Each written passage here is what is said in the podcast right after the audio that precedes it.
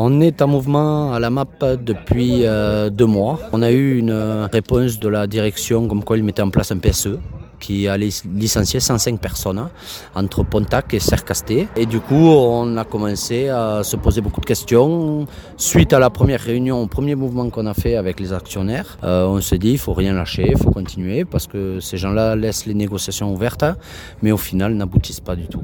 Alors les raisons évoquées, c'était la crise sanitaire. C'est la crise sanitaire. Ils se cachent derrière ça. Pour nous, c'est un gros paravent parce qu'en fait, le travail, on l'a le savoir-faire et le travail, on l'a.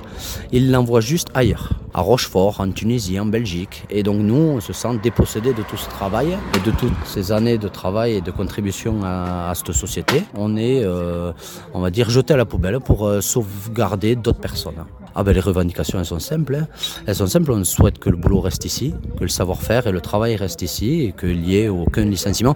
Ou même si vraiment la crise sanitaire effectivement a baissé un petit peu les carnets de commandes, euh, ce qui serait le mieux, c'est autorisé par le gouvernement, ça a été mis en place par le gouvernement, du chômage partiel longue durée ou du chômage partiel euh, tout simplement à des périodes plus courtes qui peuvent euh, aider les sociétés à passer ce cap de Covid-19.